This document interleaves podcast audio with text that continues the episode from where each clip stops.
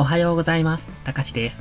今朝も寝起きのポジティブ発言、笑顔で歯磨き、やっていきましょう。元旦に立てた目標は継続できてますか？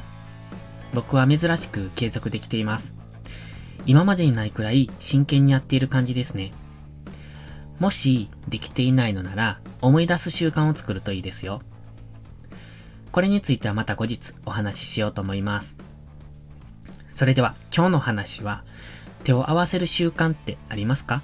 についてです。例えば、ご飯を食べるとき、神社にお参りに行ったとき、手を合わせますよね。手を合わせると検索すると色々書いてますが、僕の思うところ神聖な行いだと感じています。皆さんもきっとそうじゃないですか？理由はわからないけど、なぜか神聖な気持ちになれる行為。手を合わせる。つまり、感謝をするときや、尊ぶべき対象に対して使います。外国では挨拶としても使いますよね。食事をいただくとき、感謝してますか？食事をいただくとは、自然の命をいただき、自然に感謝する。作ってくれた方々に感謝する。そんな尊ぶ気持ちの上に手を合わせる行為があるんですよね。ご飯を食べるなんて当たり前すぎてそれを忘れてしまっている人も多いんじゃないでしょうか。僕は仏壇に向かう時にそれを特に感じます。神様や仏様に向かうのってあんまりないですよね。僕もそうでした。仏様や神様なんて盆と正月ぐらいみたいな感覚でした。祖母が亡くなってからですね、毎日仏壇に手を合わせるようになったのは。どんな心境の変化があったのかは自分でもわかりません。ただ、いつも一緒にいた人がいなくなったこと。その心の穴を埋めるためにやっているのかもしれません。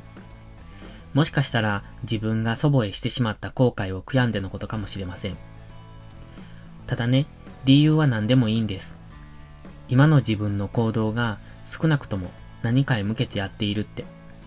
それだけでいいんじゃないかなって。理由付けは必要ないんじゃないかなって思います。仏壇で手を合わせる行為は特別だと思います。日常の当たり前に非日常の尊ぶ行為を行う。僕だけですかね。尊ぶことを非日常だと思うのは。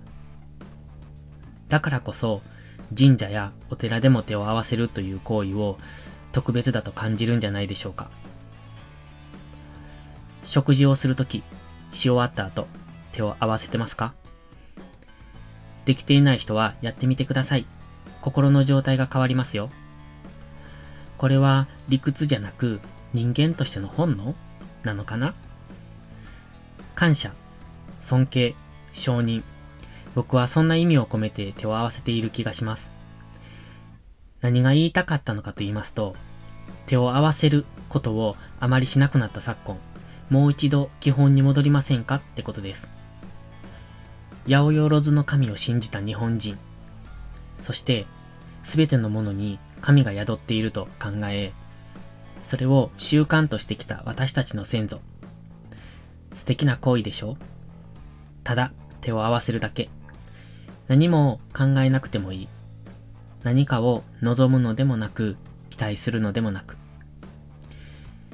やっぱり基本は大切にしたいなって思った今日でした。それでは、いいことから始めよう。今日も元気よくいってらっしゃい。